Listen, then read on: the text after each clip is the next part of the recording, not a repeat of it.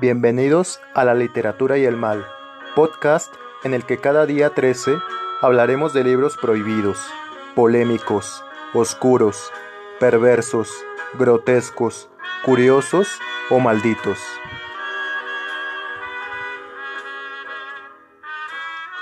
Comenzamos.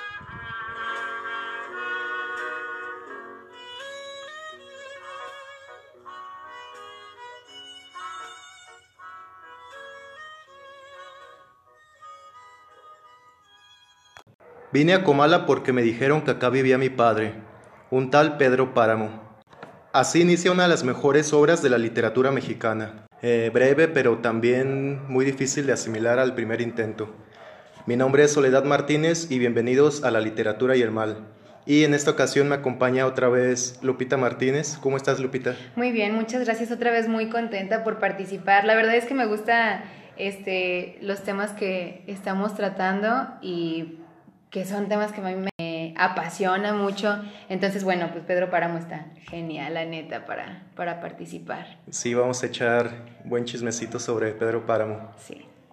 Eh, pues bien, vamos a presentar al escritor, que es Juan Rulfo, nace en Sayula, Jalisco, el 16 de mayo de 1918, eh, ocho años después de que inició la Revolución Mexicana. Es considerado uno de los mejores escritores de México e Hispanoamérica, aunque solo escribió tres libros. El primero, que es El Llano en Llamas, publicado en 1953. Pedro Páramo, que es la novela que vamos a abordar hoy, publicada en 1955. Y El Gallo de Oro, que es un guion de cine que escribe Rulfo, pero que se publica hasta 1980 como, como un libro. Eh, su obra es muy breve y yo considero que un buen lector podría leer toda la obra de Rulfo en un día. Y incluso me atrevo a decir que para a los que no les gusta leer, pero les interesa Juan Rulfo, creo que su obra podrían leerla hasta en una semana o menos. Sí, yo creo que en brevedad es, es excelente, pero me costaría mucho trabajo abordar completamente, por ejemplo, una obra como la que, la, la que hoy nos, nos ocupa para su entendimiento de una. Me explico, no sé si te pasó a ti, pero por ejemplo, creo que he tenido que regresar a Pedro Páramo más de dos ocasiones para poder intentar agotar esos espacios que pueden quedarse vacíos de significado en la primera lectura. Es decir, tiene como nivel tras nivel tras nivel que hace que a pesar de que es muy cortito, sea súper lleno su, su contenido, no sé. Sí, yo recuerdo que las primeras veces que entré a Pedro Páramo la leía pero no terminaba porque se me, parecía muy difícil. Incluso la primera vez que la terminé completa no, no supe bien de qué trató hasta la segunda leída que, que le di. Sí. ¿Tú qué opinas que se le catalogue como uno de los mejores escritores cuando su obra es muy breve, Lupita? Yo creo que es una buena patada a las, a las prescriptivas, por así decirlo, o al estereotipo de un excelente escritor, porque a pesar de que es muy poco la cantidad de libros que escribe es mucho lo que lo, lo que contienen, o sea, lo, lo, que lo conforman. Es decir, por ejemplo, eh, creo que son, son obras bastante ricas de, de representación psicológica del, del, mexicano, de la representación de un entorno social, de un contexto. Entonces, yo creo que no, era, no es necesario, por ejemplo, aventarte a no sé, no, no, le fue necesario a Juan Rulfo más bien aventarse todo un este, estudio costumbrista, por así decirlo, o una, o una saga costumbrista para poder reflejar lo que era el México eh, en el momento en el que él escribía, ¿no? Y es interesante eso. Bien, sobre la novela de Pedro Páramo se dice que es la mejor muestra de lo que es el realismo mágico que es esta realidad donde una fantasía y realidad interactúan en el mismo espacio. Eh, se dice que es la que inaugura en Hispanoamérica el realismo mágico, pero antes de Pedro Páramo hay una obra fundamental que podría decir que Rulfo se inspiró en ella, que es la Amortajada de María Luisa Bombay. No la conozco. Es también como esta historia en la que la, se escucha la voz de los muertos nada más. Órale. En su lecho de muerte, Dolores le pide a su hijo, Juan Preciado, que vaya en busca de su padre. El motivo, cobrarle caro el abandono en que los tuvo. Juan Preciado llega al pueblo de Comala, donde no hay ninguna persona con vida porque Comala es un pueblo fantasma. Juan Preciado entra a un mundo donde interactúa con las voces de las almas en pena que le cuentan sus historias, en las cuales reconstruyen la vida de Pedro Páramo y el esplendor de Comala, que ahora ya se muerto. Y creo que ahí es donde radica su dificultad en la lectura, porque entramos, así como Juan Preciado entra a Comala, que es un pueblo fantasma, nosotros también, la novela es como entrar a ese pueblito. Sí, justo sí. Por ejemplo, no sé, yo lo, eh, ahorita que hablaba sobre el eh, ver la novela como el realismo mágico, si yo lo, lo traslado a un lenguaje cinematográfico, por ejemplo, de géneros, por así decirlo, eh, yo veo mucho en, Pedro Páramo un thriller psicológico en el que no sé si, o sea, así como juega eh, la psicología en un, en un, thriller, es decir, no se sabe si lo que está pasando es meramente mágico o si está ocurriendo solamente en un desvarío de la cabeza de la persona, ¿no? Entonces, por ejemplo, esta como variedad de voces que, presenta, como el hecho de que parta de, desde también las historias de la mamá, de que le dice eh, que Comala siempre ha sido un, un, espacio donde las voces llegan más sencillo, todo eso. No sé si sea también como esta, mmm, ver el, el, espacio y las circunstancias eh, de Comala, como también este desvarío en Juan Preciado. No sé si, si me explico. Varias voces son las que te, te abordan. De hecho, el consejo que le doy a los que llegan a Pedro Páramo es eso que la onda para entenderles que el autor nunca te presenta las voces de ninguna de ningún personaje. Uh -huh. Siempre como que los fantasmas quieren tomar la voz para narrar los hechos, ¿no? Y es por eso que vemos varios distintos saltos temporales en la novela, porque de repente un fantasma interrumpe y te cuenta hechos de, de cierto momento en el tiempo, pero otros se lo cuentan en el pasado o en el futuro y así. Sí, sí, está bastante. Mezclando. Yo creo que eso fue lo que me costó a mí mucho trabajo, el, el, seguir la línea de cada uno de los discursos que se presentan. Es decir, saber cuándo está hablando, cuándo está hablando desde la memoria Pedro Páramo, cuándo está narrando Juan Preciado los hechos como tal, cuándo es Eduviges, ¿no? O sea, esa distinción me costó trabajo, pero también ayuda a reproducir este como ambiente de casa de los espantos no sé si me explico, como esos rumores que uno puede escuchar en una casa que tiene, uh, que tiene fama de ser un sitio donde asustan, de ser un sitio donde ocurren cosas paranormales, ¿no? O sea, el rechinido de, de los pisos, algunos murmullos, no sé, como que tiene uh, la intención de hacer esta como que el mismo lector se, se confunda en si es una voz de un vivo o si es un fantasma en, en, el micrófono, ¿no? Exacto, y es que en la novela no siempre son fantasmas, sino que también en Comala se quedan atrapados los murmullos. De hecho, la novela se iba a llamar también Los Murmullos. Órale. Que sí son las voces que se quedan atrapadas ahí. Los recuerdos, como dice ahí en parte de la novela, son sonidos como en los sueños que no se escuchan, pero a pesar de eso los, los percibes percibe las voces de los personajes. Estaría bien hablar de Pedro Páramo a partir de sus personajes. Sí. De los más interesantes porque hay muchísimos y también hay mucho tema de qué hablar. Eh, al principio cuando Juan Preciado entra a Comala es guiado por Abundio. Eh, se dice que Abundio funge como Caronte cuando lleva a, Dante al infierno. Uh -huh, había escuchado eso, sí.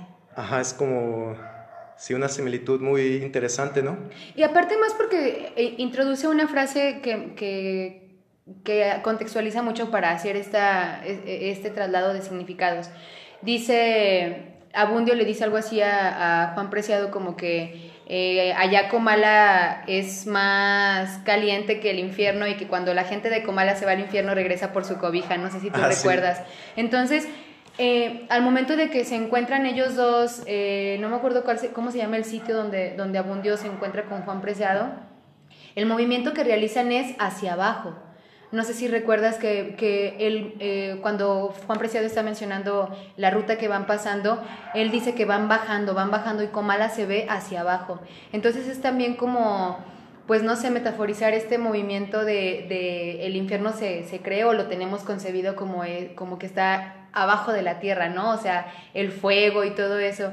Y es eh, con, con, ciertos guiños como el, como el comentario de Abundio que dice que hasta los muertos regresan por su cobija, eh, es también nos está diciendo, ¿no? O sea, o está haciendo más claro que lo que hace Juan Preciado es bajar hacia una realidad que podría eh, percibirse como un infierno ya, ¿no? De hecho, este descender, ayer estaba pensando que podría ser como este movimiento interiorización, como buscar en tu pasado, porque Juan Preciado va como a, a buscar qué fue de él, de su padre, pues de su pasado.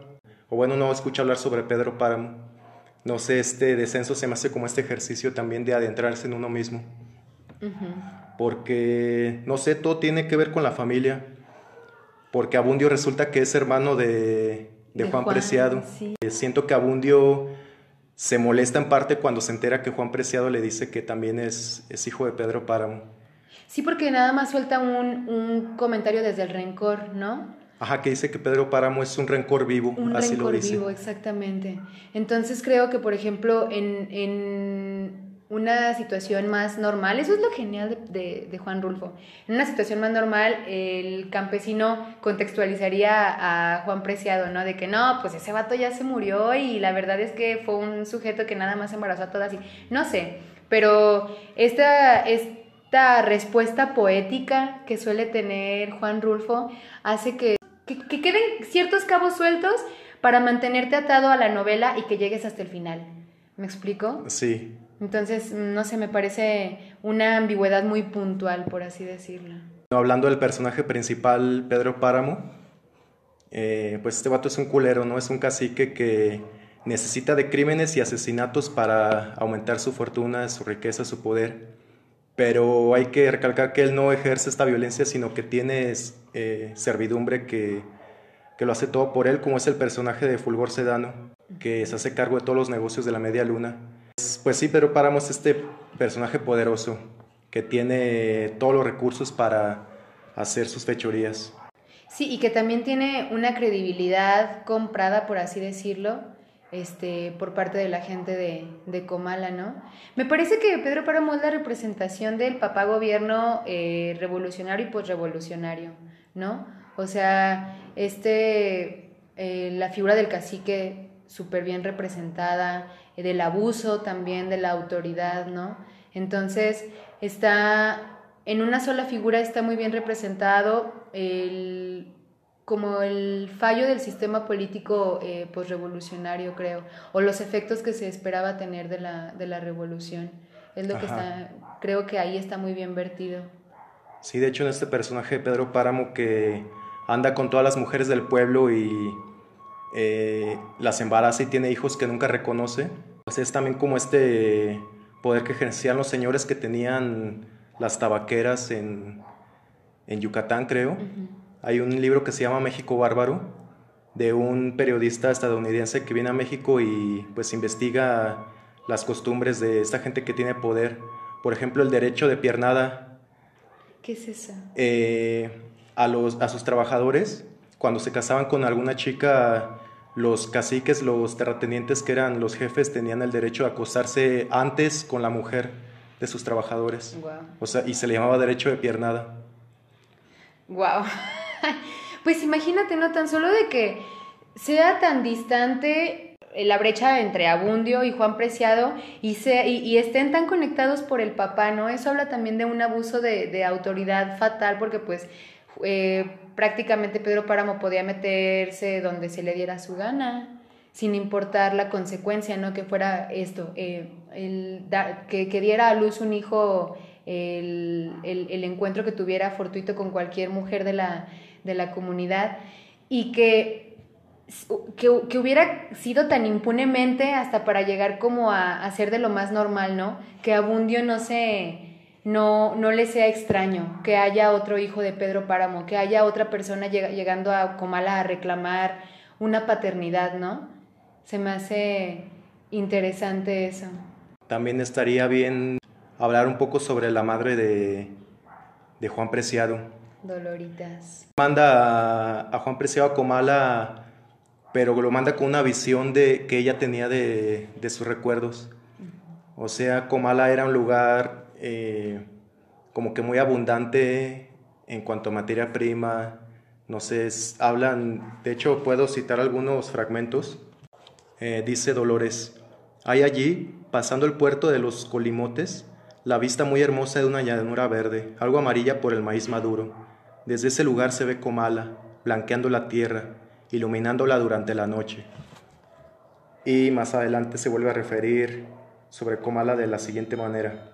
Allá hallarás mi querencia, el lugar que yo quise, donde los sueños se enflaquecieron, mi pueblo levantado sobre la llanura, lleno de árboles y de hojas, como una alcancía donde hemos guardado nuestros recuerdos. Sentirás que allí uno quisiera vivir para la eternidad, el amanecer, la mañana, el mediodía y la noche, siempre los mismos, pero con la diferencia del aire, allí donde el aire cambia el color de las cosas, donde se ventila la vida como si fuera un murmullo, como si fuera un puro murmullo de la vida. Eh, todo lo contrario a lo que experimenta Juan Preciado. A lo que llega, sí, o sea, es, es totalmente diferente. Llega a un, a un lugar desolado, un lugar vacío, un lugar fantasmagórico. Eh, sobre eso estaba leyendo yo a Roger Bartra, que tiene un, un ensayo que se llama La jaula de la melancolía.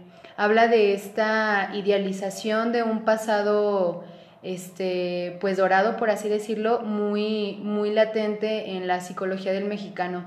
su teoría es algo así que se, se, llama algo así como el mito del Edén subvertido, que es esta esta remembranza, esta nostalgia por lo que aparentemente era un pasado ideal que tiene, este, donde era todo perfecto, donde se, se percibe la zona rural como algo verde, como un espacio de vida, pero que en realidad es nada más como para, no sé, suavizar un poco la sensación de, de una pues, revolución fallida.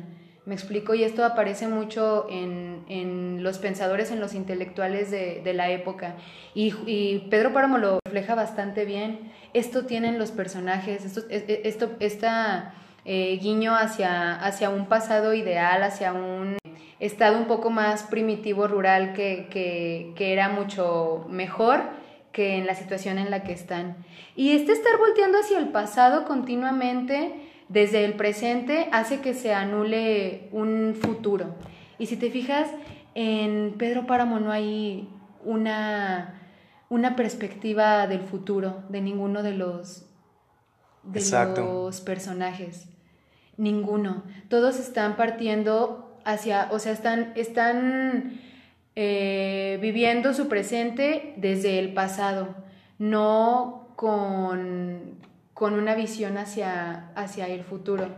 Y es, es, un niño bastante interesante de, Juan Rulfo, me parece, porque también es como decir que todo lo que pasó, o sea, toda esa revolución que era en pro al progreso, pues no tiene sentido, no tuvo buen resultado, ¿no? Exacto, sí. Sí, lo que fue la revolución. No sé, Dolores creo que me parece un personaje muy interesante. Y es que Dolores parece que alguien le estaba haciendo brujería o ella se está haciendo brujería porque cuando va Juan Preciado, cuando está dentro de Comala, dice que siente tanto calor que incluso digo, la fotografía que lleva de su madre en, en el bolsillo está sudando.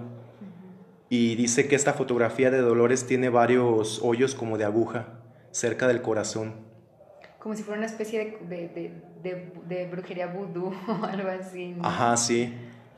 De hecho, estaba yo también haciendo mis fantasías pensando si alguien, algún personaje en particular tuvo que ver con la maldición de Comala, como el que ocasionara que se hiciera este pueblo fantasma en el que se quedan atrapados los murmullos.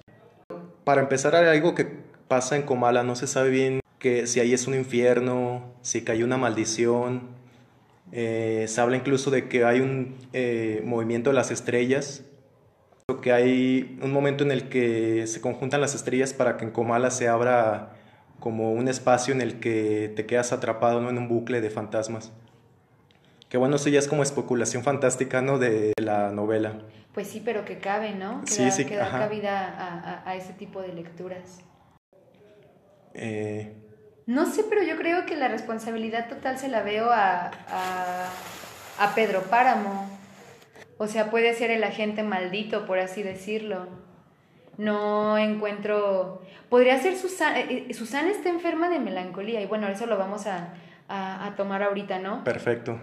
Pero yo creo que si, si hay dos agentes en los que podría caber totalmente como como el personaje maldito podría ser en alguno de ellos dos. A su alrededor solamente es una red de, de consecuencias, de, de, que esos dos agentes estén, que cualquiera de los dos podrían estar malditos, ¿no? Sí, parece que algo hubo entre ellos dos porque, bueno, se sabe que son amigos de la infancia y hay un punto en el que los dos se tienen que separar. De hecho, hay un diálogo que me sorprendió de Susana San Juan. Es un diálogo que repite eh, Pedro Páramo en sus recuerdos. Eh, dice que rememora las palabras que le dijo Susana y cito, dejabas, dejabas atrás un pueblo del que muchas veces me dijiste, lo quiero por ti, pero lo odio por todo lo demás, hasta por haber nacido en él. Pensé, no regresará jamás, no volverá nunca. Y dice Rosita, lo que me sorprende es esa parte en la que Susana San Juan le dice que quiere a Comala por él, pero que lo odia por todo lo demás. O sea, hubo un momento en el que Susana quiere, quiere a Pedro.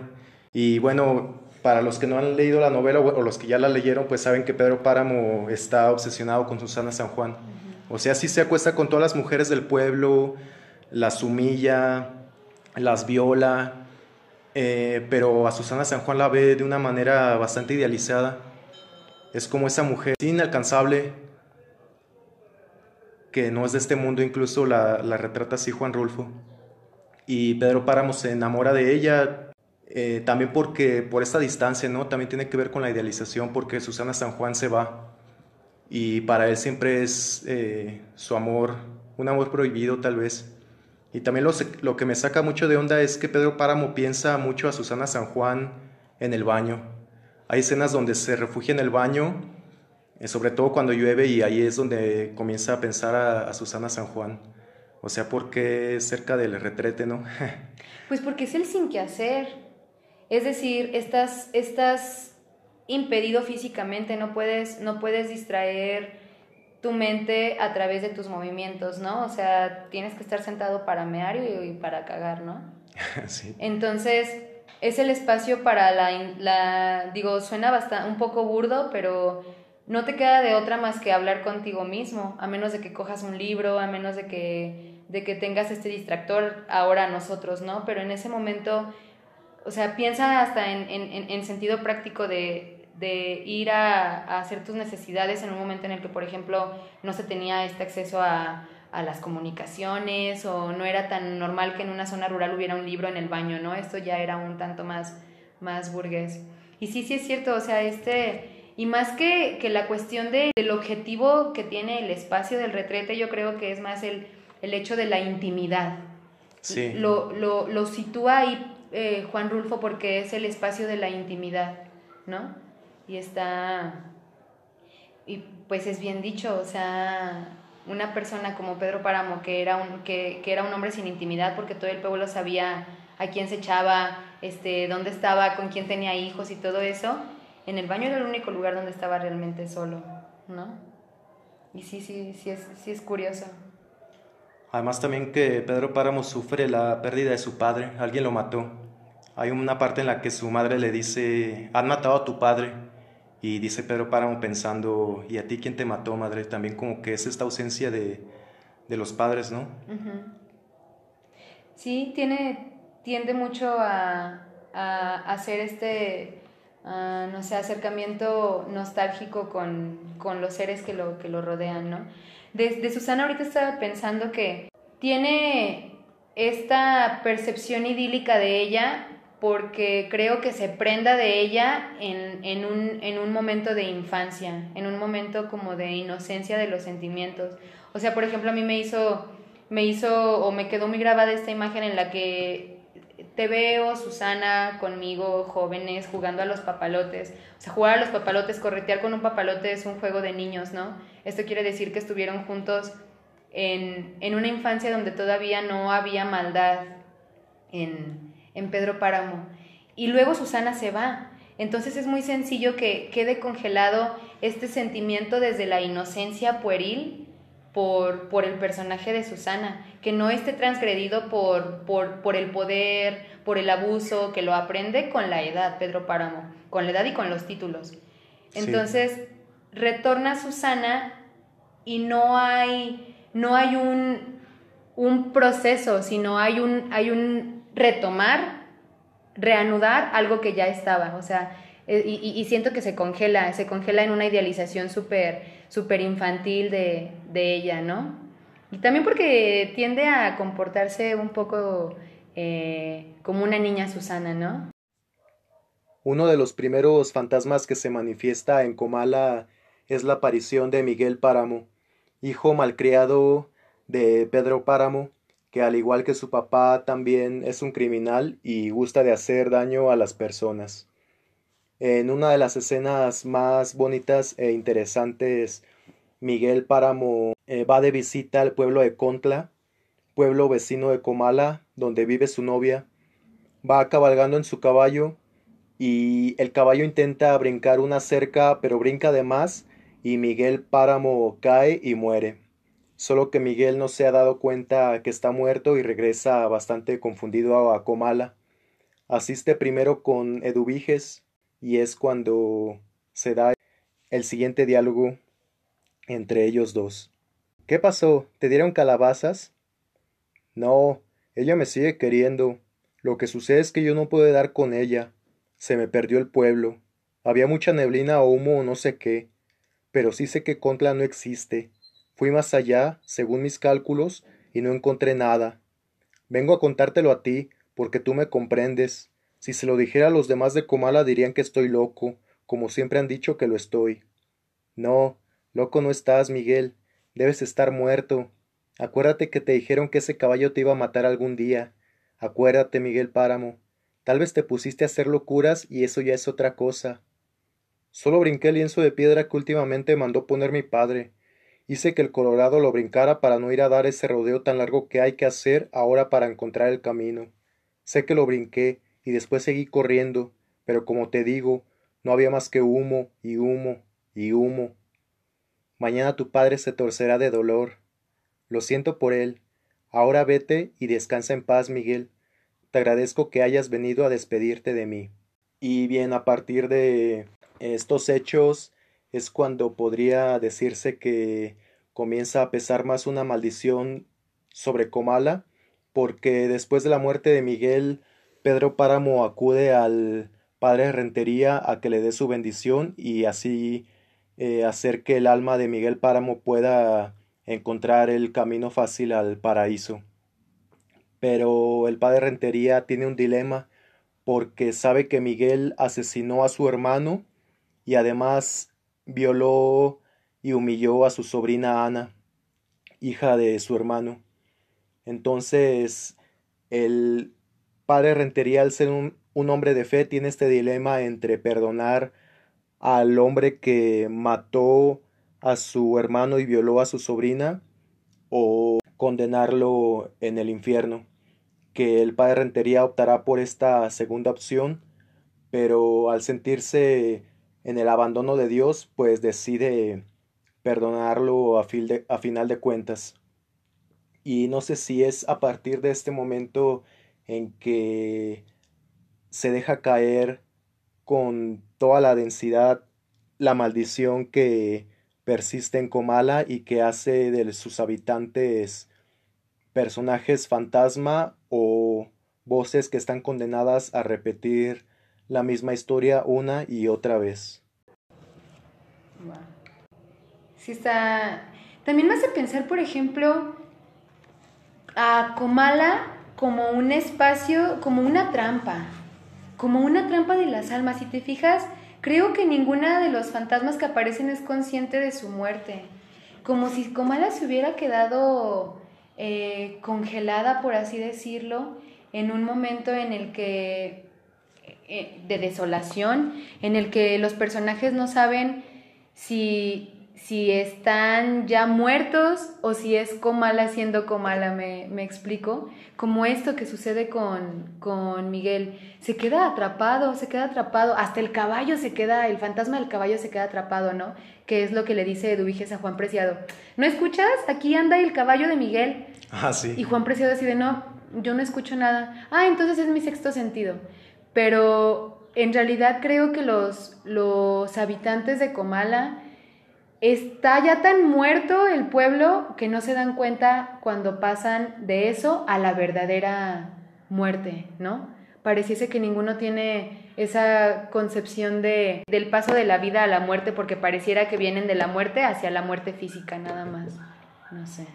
Eh, dicen ahí varios eh, pueblerinos que había estrellas fugaces y que caían como si el cielo estuviera lloviznando lumbre, como si ahí comenzara la maldición, ¿no? También porque tiene que ver con este abandono de, de Dios al padre Rentería. No sé, porque el padre Rentería pierde a su hermano y su sobrina es humillada. Y Pedro Páramo va con este padre y le dice, eh, pues ahí le dejo unas monedas de oro para que rece por el alma de Miguel. Y el padre Rentería dice, es que no, yo, si por mí fuera que se condenara, ¿no? Pero al último me hace muy, se me hace muy significativo que toma las monedas de oro y luego piensa en Dios y dice, bueno, Señor, tú, tú lo has ganado, así como que diciendo, pues sí, le voy a dar el perdón. Y no sé si es una cuestión como de, verdadero eh, espiritualidad, un ejercicio desde la espiritualidad, o es solamente reproducir este sistema de corrupción. ¿Me explico? ¿Qué tan fácil es corrompernos? ¿Qué tan fácil es hasta corromper el verdadero sentimiento de que, que le traería al padre Rentería darle la absolución al violador de su sobrina, al asesino de su hermano, ¿no? Entonces, ¿Qué tan enfermos están ya los corazones de este pueblo, de, esta población, que puede dar o puede pasar por alto eh, un rencor como este por unas monedas, ¿no? O hasta por, por el miedo a Pedro Páramo. ¿Quién le iba a decir que no? ¿No? Sí, exacto. No se podía negar el, el padre a hacer eso. Exactamente. Pasemos, ¿te parece si hablamos de Susana San Juan? Claro. Eh, Susana San Juan, como vemos en la novela, es la amiga de infancia de Pedro Páramo. Susana San Juan, eh, mientras está ausente de Comala, se enamora de, de, otro personaje, pero se me olvidó el nombre. Sí, yo tampoco lo recuerdo. Pero al parecer el padre de Susana lo manda a matar. Sí, porque tiene una intención de interés con ella. Era todavía como el intercambio de una vaca, ¿no? Por así decirlo. Ajá, sí. Hay una dote de por medio. Los momentos que vive Susana San Juan con su amante los vive en el mar. De hecho, ahí es donde ella se siente libre. Dice una parte en la que en el mar solo me sé bañar desnuda. Es el, el momento máximo de su libertad. Y bien, Susana San Juan, después de que pierde a su amante, regresa a Comala junto con su padre porque Bartolomé San Juan necesita dinero, o sea, Pedro Páramo ha extendido tanto su territorio que ahora tiene que vender tierras eh, Bartolomé para, para sobrevivir, pero también como que Pedro Páramo ahí hace una, eh, una negociación en la que le dice a Bartolomé, va, pues te, te perdono tus tierras, pero pues me tengo que casar con tu hija. Susana San Juan llega con Pedro Páramo, pero ya completamente loca. Se puede decir que muere de amor. ¿Crees que sea ese es el causante de su locura y de su muerte, Lupita? Sí, yo creo que sí. Corresponde muy bien a, la descripción de un personaje melancólico, ¿no? O sea, no la veo, no, no, no, no veo sus síntomas más que de que está, y es válido porque es literatura, e, está enferma de amor, está enferma de decepción, está enferma de nostalgia, ¿no? No, no sé, no se habla de algún otro mal, por ejemplo, que pudiéramos justificarlo, ¿no? este, no sé, que se hablara algo de alguna, algún problema congénito o algo así, en realidad es algo del espíritu, está enferma del, del, espíritu, exactamente, y llega de esa manera. Lo de, lo de Susana San Juan se da fuera de Comala, es uno de los personajes, ¿no? Que como, como excepción, que no adquiere esta enfermedad o no, no es el entorno eh, infértil lo que la enferma, sino ya es algo, algo aparte, lo de la muerte de su amante y todo eso, ¿no? Entonces, por eso hace rato decía que probablemente puede ser el agente maldito, porque llega ya loca. ¿Y que provoca en Pedro Páramo también la locura? Porque no la entiende. O sea, no manches, Susana, tienes todo, tienes una sirvienta, tienes una hacienda para ti sola, eres la mujer del cacique y no paras de llorar hay, hay, hay algo que no puede resolver, que no está dentro de las capacidades de Pedro Páramo de resolverle para poderla ver feliz y eso se convierte en frustración para él, ¿no? Entonces, yo por eso podría decir que es, e, e, en ella está vertida la maldición que le cae a Comala porque entonces se empieza a volver un amargado, se empieza a volver un, un vengativo, empieza a desatar, por así decirlo, su furia porque ya no le importa. ¿Qué pasa con Comala cuando se muere Susana San Juan? La frase contundente que dice Pedro Páramo, no, me cruzaré de brazos y Comala se morirá de hambre. Exactamente. Entonces, ahí está la maldición, o sea, en, en, esta novela la maldición llega en forma de, de una melancólica, ¿no? Y fíjate también qué triste que el cacique, el villano, sea el que dé como prosperidad a Comala, ¿no? O sea, él se cruza de, de brazos y el pueblo ya no prospera. También hablábamos hace rato de que los fantasmas que están en Comala no se han dado cuenta que están muertos. Pero a mí Susana se me hace muy interesante porque ella es la que más razona su muerte. Y de hecho, eh, su primer diálogo que se nos presenta es el siguiente. Estoy acostada en la misma cama donde murió mi madre ya hace muchos años, sobre el mismo colchón, bajo la misma cobija de lana negra con la cual nos envolvíamos las dos para dormir. Entonces yo dormía a su lado, en un lugarcito que ella me hacía debajo de sus brazos. Creo sentir todavía el golpe pausado de su respiración, las palpitaciones y suspiros con que ella me arrullaba mi sueño. Creo sentir la pena de su muerte. Pero esto es falso. Estoy aquí, boca arriba, pensando en aquel tiempo para olvidar mi soledad, porque no estoy acostada solo por un rato, y ni en mi cama de mi madre, sino dentro de un cajón negro como el que se usa para enterrar a los muertos, porque estoy muerta. Mi madre murió entonces. Que yo debía haber gritado, que mis manos tenían que haberse hecho pedazos estrujando su desesperación. Así hubieras tú querido que fuera. Pero ¿acaso no era alegre aquella mañana? Por la puerta abierta entraba el aire, quebrando las guías de la hiedra. En mis piernas comenzaba a crecer el vello entre las venas, y mis manos temblaban tibias al tocar mis senos. Los gorriones jugaban, en las lomas se mecían las espigas. Me dio lástima que ella ya no volviera a ver el juego del viento en los jazmines, que cerrara sus ojos a la luz de los días. Pero ¿por qué iba a llorar? ¿Te acuerdas, Justina? Acomodaste las sillas a lo largo del corredor para que la gente que viniera a verla esperara su turno. Estuvieron vacías, y mi madre sola en medio de los cirios, su cara pálida y sus dientes blancos asomándose a penitas entre los labios morados, endurecidos por la moratada muerte. Sus pestañas ya quietas, quieto ya su corazón. Tú y yo allí, rezando rezos interminables, sin que ella oyera nada, sin que tú y yo oyéramos nada, todo perdido en la sonoridad del viento debajo de la noche. Planchaste su vestido negro, almidonando el cuello y el puño de sus mangas para que sus manos se vieran nuevas, cruzadas sobre su pecho muerto, su pecho viejo, amoroso, sobre el que dormía en un tiempo y que me dio de comer y que palpitó para arrullar mis sueños. Nadie vino a verla. Así estuvo mejor. La muerte no se reparte como si fuera un bien. Nadie anda en busca de tristezas. Eh, me gustan mucho los diálogos de Susana San Juan porque son muy eróticos y también como este coraje, ¿no? Que siente, siente, un resentimiento por, por su madre muerta, que nadie va a rezar por ella o los rezos no son sinceros. Susana San Juan está hablando desde la tumba. Me parece que es, ella sí es muy consciente de su muerte. Incluso siento que es muy consciente del odio que guarda, ¿no? Sí. Y creo que ella así como lo dices, tiene tan asimilada la muerte que la, que la ve como la única solución a su, a su estado. No sé si sea como un mecanismo de defensa que ella utiliza de asimilar la muerte porque sabe que no va a haber, que no, no, que no va a sentir ella un estado mejor mal, más que el, el de no sentir, que hace que permee toda su, pues también su discurso, ¿no? de que siempre está deseándola para ella, siempre está reflexionando sobre la muerte de su madre, sobre la muerte de su, de su pareja, ¿no?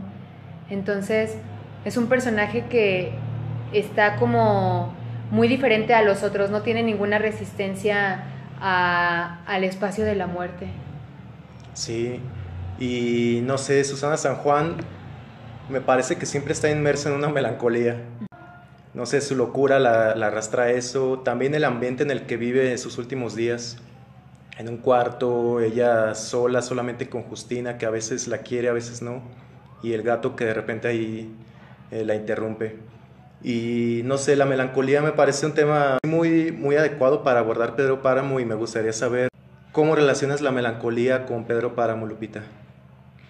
Pues yo creo que sobre lo que hablaba hace rato de, de como esta perspectiva del Edén subvertido, uh, que hace que siempre estemos mirando hacia el pasado rural con cierta nostalgia. Ah, ya. Es, es esto lo que hace Pedro Páramo, ¿no? O sea, a pesar de que, de que fue un pasado rural que ni siquiera fue el mejor porque, por ejemplo, a pesar de que, por ejemplo, Doloritas nos habla de este verde campo que antes era Comala, así, ah, en, ese mismo Comala sucede el abuso de Pedro Páramo, sucede su soledad también, que por eso se va con su hermana, sucede también la traición de la, cierta traición de la amiga, ¿no?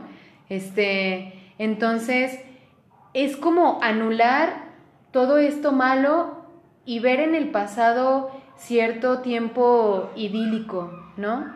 Pero esto ayuda para que, para negar cualquier cosa que venga del futuro porque ya no hay una perspectiva, de, ya no hay una, no hay, ya no hay esperanza. Ah, entiendo, sí. De hecho, todos los personajes viven como en esta melancolía, ¿no? Exactamente. Y es, es algo muy curioso, es, es, es, como un estereotipo muy marcado en la novela eh, de la revolución y posrevolucionaria. El, el campesino abnegado y también como eh, como ser melancólico. El campesino es un ser eh, melancólico de por sí, ¿no? O sea, como si leyéramos, por ejemplo, un, tratado de melancolía o si viéramos este libro de anatomía de la melancolía, que habla de estas personas que están buscando siempre la soledad, que están alimentando siempre un, sentimiento de tristeza, que están siempre mirando hacia el pasado con cierta perspectiva de nostalgia. Eso hace el campesino que aparece en nuestras obras literarias, si te fijas. No tiene una relación con el campo con vistas hacia el progreso. Está anulada esta perspectiva del progreso, a pesar de que es el, el, plan uh, gubernamental, ¿no? El campesino está fuera de ese plan, o más bien la psicología del campesino está totalmente fuera de ese plan porque nada más sirve como el escenario.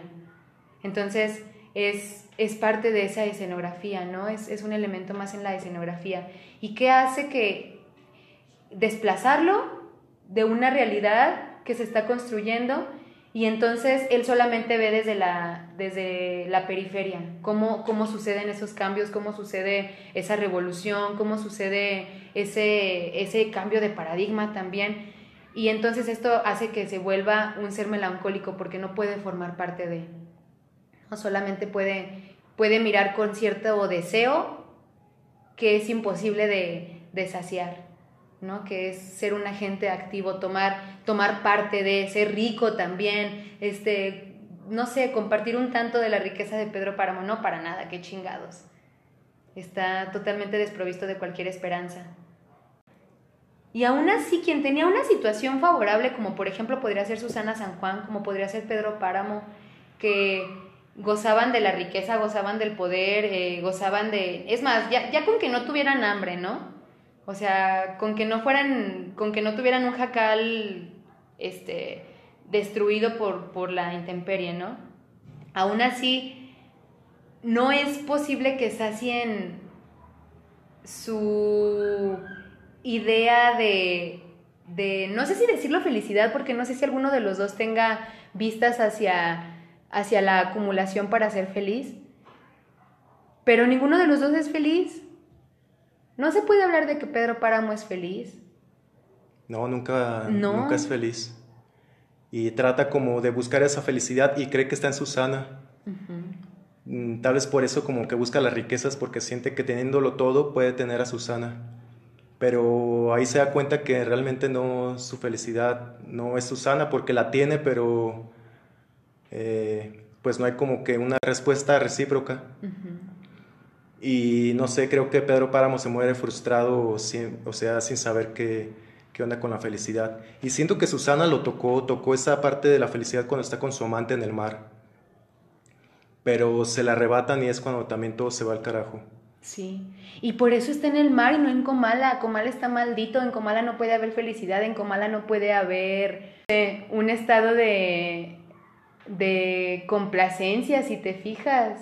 O sea, Dolorita lo describe así, pero es, pero y me parece muy bien explicado por Roger Bartra como, como solamente la idea del Edén subvertido, ¿no? O sea, de un Edén que quedó en el pasado y que uno se está haciendo la idea de que era genial, de que era mejor. ¿Qué pasa con nuestros abuelos si les preguntamos eh, sobre un momento feliz de su vida? O sea, nos van a contar cuando ellos podían andar descalzos en el rancho, eh, tapando hoyitos y jugando a tapar hormigueros, no sé, es algo que me contaría mi abuela, pero que aún así esta, era ahí un espacio de hambre, un espacio de carencia, un espacio de abuso político, un espacio de, de segregación.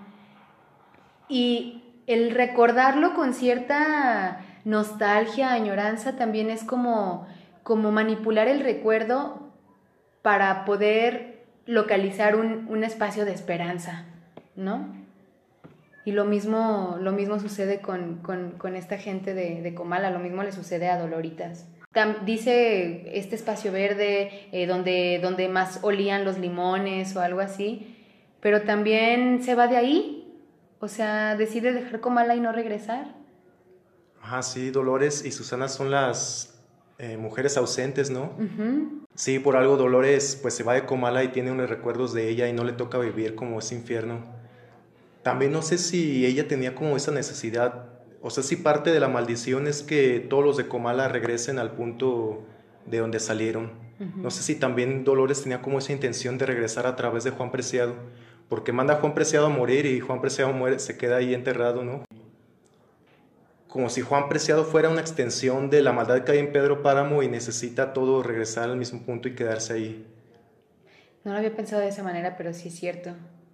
Sí, es cierto, ¿no? O sea, como dejar lo maldito en, en su espacio de, de, maldición.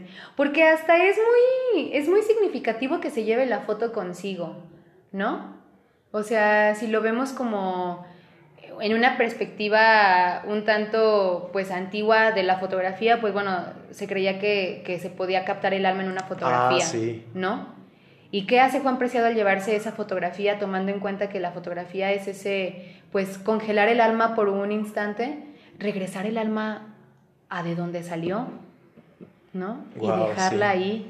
Y entonces, ¿qué pasa? Que, que Dolores regresa a Comala a avisarle a Eduviges, fantasma, en, en un estado de fantasma, que va a ir a visitarla a su hijo.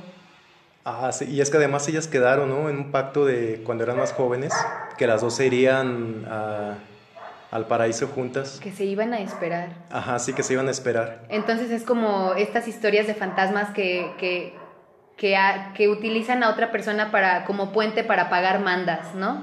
No sé si has escuchado, o sea, esta gente que le ofrece a la Virgen de San Juan de los Lagos eh, que le cure el cáncer y que va a ir a visitarla entonces hay una manda que se queda eh, debiéndose. ¿Y qué pasa? Que las almas se quedan en pena en el camino hacia Dolores, hacia, hacia San Juan. Y las, las almas eh, toman a los, a los peregrinos como puentes para llegar a pagar esa manda. Entonces, y, son historias muy, muy conocidas en México, o sea, son historias que yo he escuchado de muchas regiones de México y que aparecen en, en Pedro Páramo, ¿no? Es decir, si yo le prometí a Eduviges que voy a regresar para irnos juntas al paraíso, es una manera de pagar esa, esa promesa, que indirectamente está funcionando como puente Juan Preciado. Y también lo que hablábamos, Lupita, sobre la melancolía, son más estos recuerdos melancólicos los que se quedan atrapados en Comala, ¿no? Eh, hay pocos diálogos divertidos, o sea, todos son como, van dirigidos hacia el sufrimiento, hacia la nostalgia hacia este dolor que es el recordar. Todas esas voces apuntan, apuntan a ello. Y ninguna se va, ¿no? Todas, todas se quedan ahí haciendo, haciendo eco. No puedo, como mala como trampa. O sea, no, ninguna puede irse, ninguna puede salvarse.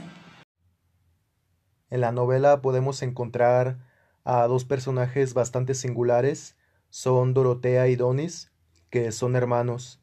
Hay una ocasión en la que Dorotea se encuentra a un cura caminando por el pueblo y se le acerca porque quiere la bendición con el propósito de poder casarse con su propio hermano, a lo que el cura se niega y les eh, censura la bendición porque cree que es pecado.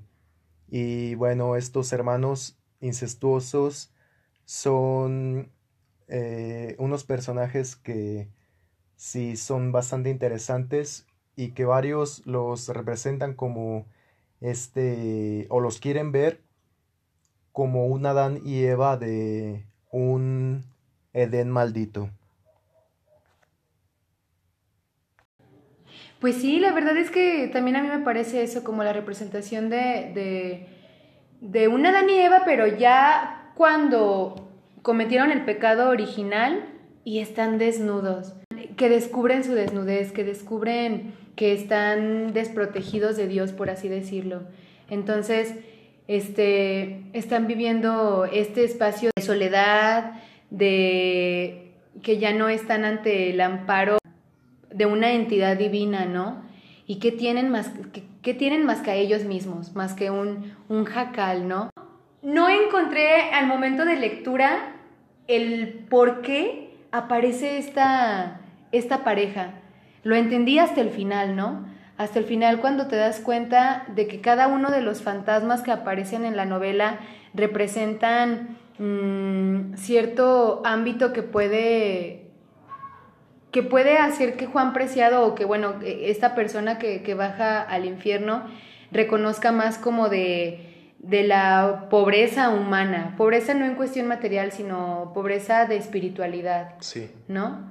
Es, es solamente para eso, para agudizar la condición humana, para, para agudizar el, el, el efecto de la, de la condición humana, ¿no? De que es preferible esto, recurrir al incesto, que estar solos. Sí, es que a muchos nos escandalizaría esta onda de los hermanos incestuosos, pero es como dices, ellos viven en una soledad en la que solamente ellos se tienen el uno al otro. Es como esta historia del Génesis de Sodoma y Gomorra, donde Lot alcanza a escapar con sus dos hijas y pues después de que las ciudades han sido destruidas, la única humanidad que existe es él y, y sus dos hijas y pues quedan en este mundo solos, no abandonados y es por eso que entre ellos es natural que las hijas tengan relaciones con el padre para preservar la humanidad. Y no es como un rito que sea en contra de Dios o para transgredir, sino porque pues quedan abandonados de, de todo, ¿no? Y como ese es como este acompañarse, como este volver a volver a iniciar, no ser un punto de partida otra vez para la humanidad. Sí, exacto, ya. Y el hecho de que aparezcan juntos, ¿no? Creo que todas las demás almas están solas, errantes.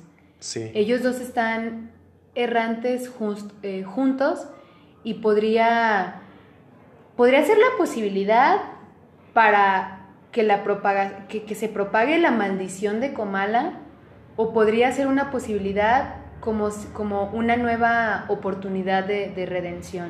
No sé si me explico de ese encuentro carnal podría suceder que por el incesto sea, sea, no sé, un resultado maldito, o que del encuentro sea la posibilidad de que como son hermanos hay amor, eh, no se dé un resultado de esperanza para el pueblo. Porque pareciera que es el único amor sincero, ¿no? Y que es negado por, el mismo, por la misma religión. Exactamente. O sea, lo único que esperaba esta pareja era la, la bendición del padre para poder vivir juntos, pero pues el padre se lo les niega. Y es también creo una... En 1967 se estrena en México la película Pedro Páramo del director Carlos Velo y en ella se insinúa que Susana San Juan tiene una relación incestuosa con su padre Bartolomé San Juan. En la novela no es tan explícito, pero la película se atreve a decir a dar esta afirmación. ¿Tú qué opinas, Lupita, de eh, esta relación entre padre e hija? Yo creo que más que una relación, o sea, a lo que voy es que esté con un acuerdo de, de ambas partes, hay una relación de abuso. Yo creo que por medio de la lectura se puede intuir. Eh, por ejemplo, el hecho de que la tenga tan controlada como que pueda decidir por la pareja con la que pueda estar, el hecho de que la, la tenga eh, continuamente cerca, no sé, como que se puede intuir que hay una como relación de posesión de parte de Bartolomé hacia Susana. No, en la novela yo no puedo intuir estos guiños que podrían, o sea, que podrían rozar en lo erótico, ¿no? Entre ellos dos, porque tampoco he visto la película y no sé, o sea, no sabría en qué momento, pero sí puedo reconocer que Susana se siente eh, abusada por, por Bartolomé. En ningún momento hay, una, hay un reconocimiento de afecto hacia él, si no es que yo esté ve, como que no tenga tan fresca la, la, la novela, ¿no? Pero en ningún momento hay una, una añoranza de la compañía como con su mamá ¿Me explico? O sea, con su mamá está esta, esta nostalgia de, que no está ahí, de su corporalidad también, de sentirla cerca de la cama. Es un espacio de, de mm, no sé, como de cierta estabilidad que no se reconoce con Bartolomé. Siento que con Bartolomé es más bien una relación eh, del síndrome de Estocolmo. Ajá está, en algún momento te encariñas con tu secuestrador, ¿no? Y es también, creo, en un empoderamiento de la, de la decisión. A pesar de que el padre no les da la bendición, deciden estar juntos. En ningún momento dicen, ah, bueno, como el padre no nos bendijo, nos vamos a separar, ¿no? Entonces, es también esta condición que el, que el ser humano elige. No es que sea el, el designio divino, sino que uno elige la bronca que se va a echar encima, ¿no? ¿Qué dicen los hermanos? Bueno, pues no me vas a dar la bendición, vamos a continuar independientemente de si nos vamos a ir al infierno, si nos, van si nos vamos a congelar aquí, si no vamos a poder llegar al descanso eterno, ¿no? No importa, juntos vamos a estar. Y es, es también que el ser humano decide, pues su sí, ¿no? De cierta manera. Eh, pues sabemos que Juan Rulfo también es fotógrafo. ¿Crees que hay alguna relación entre su fotografía y su literatura? Sí, yo creo que se puede, se puede hablar completamente de una poética rulfiana que aplica tanto a lo visual como a lo, a lo escrito. Es decir, se puede reconocer esa ambientación que él tiene en sus novelas, también representada de manera fotográfica. Eh, a mí me gusta muchísimo su trabajo porque en vez de representar esta, o sea, utiliza un, un espacio rural, representa el folclore, pero desde la ausencia. Es decir, si fotografía, si quiere captar el momento de el esplendor folclórico de una fiesta de pueblo, en vez de poner a un grupo de músicos tocando los instrumentos, fotografía los instrumentos puestos después de que los músicos tocaron, ¿no? Y se ve como cierta polvadera alrededor y como, como, como que le interesa este espacio del vacío que tiene también un significado, o sea, encontrar, llenar el vacío. Y esto es también, se, se puede, se puede apreciar en su literatura, esta sensibilidad que tiene para encontrar el espacio de la muerte, siendo que la muerte es nada, o sea, es, es el, el, no ser, el no estar, el no haber, encuentra ahí o, o, cimienta ahí su poética y pues bueno, la verdad es que visto ya fotográficamente se aprecia muchísimo mejor. Yo ah, les recomendaría a las personas que nos están escuchando que, que busquen un poco de su trabajo fotográfico porque van a entender. Y vamos a ver cómo es, le es muy sencillo eh, situarnos en espacios de abandono, en espacios de soledad, en espacios de muerte, porque los conoce.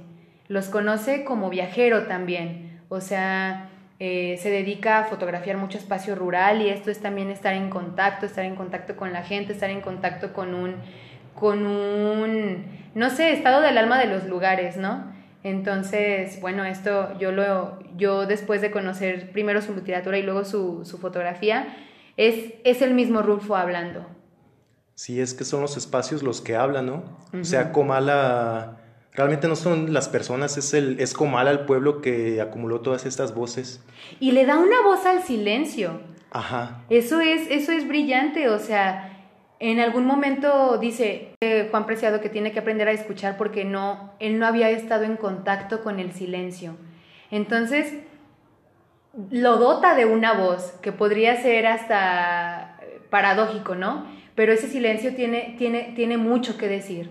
Esos espacios de silencio son los espacios que más tienen una, una carga de significado en, en la obra rulfiana, creo. Me gusta mucho ese, ese diálogo entre los ah, esposos de que visitan Lubina. El ¿qué es? ¿Qué es qué? Eso, el ruido ese, es el silencio. Wow. Ajá, y entonces siempre estos espacios de silencio tienen una, una, una, carga significativa, ¿no? No, no es nada más nada, no es nada más la soledad, no nada más es el vacío, es con qué puede llenar quien se enfrenta al silencio. El silencio es el espacio de la voz interior. Sí, porque en Lubina, que es un pueblo, un pueblo en el que aparentemente no hay nada, pero hay un peso, ¿no? Y no sé, entonces está eh, dotando de vida algo que pareciese que, que viene de la nada, ¿no? que es el silencio de la ausencia de, ruido, la nada de ruido.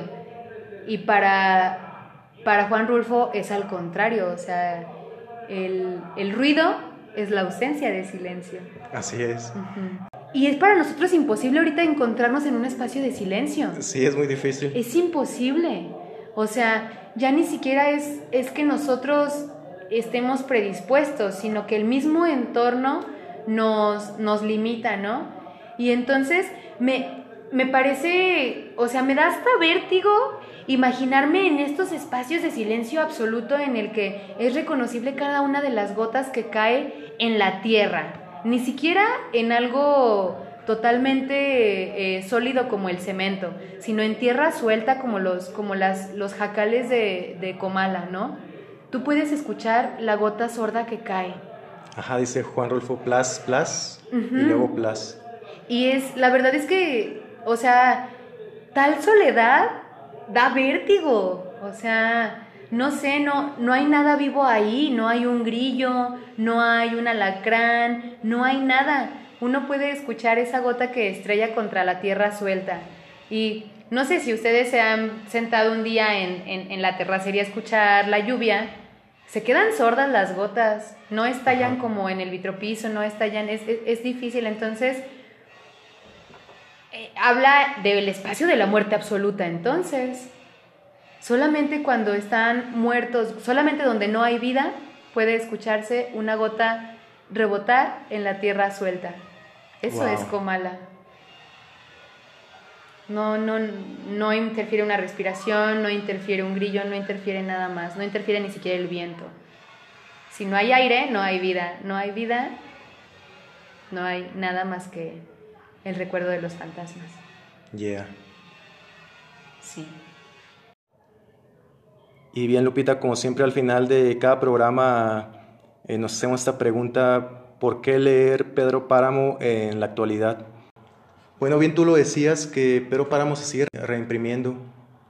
Incluso es como de las eh, lecturas fundamentales, ¿no? Que eh, se leen en secundaria o preparatoria es así como lectura obligada para todo mexicano.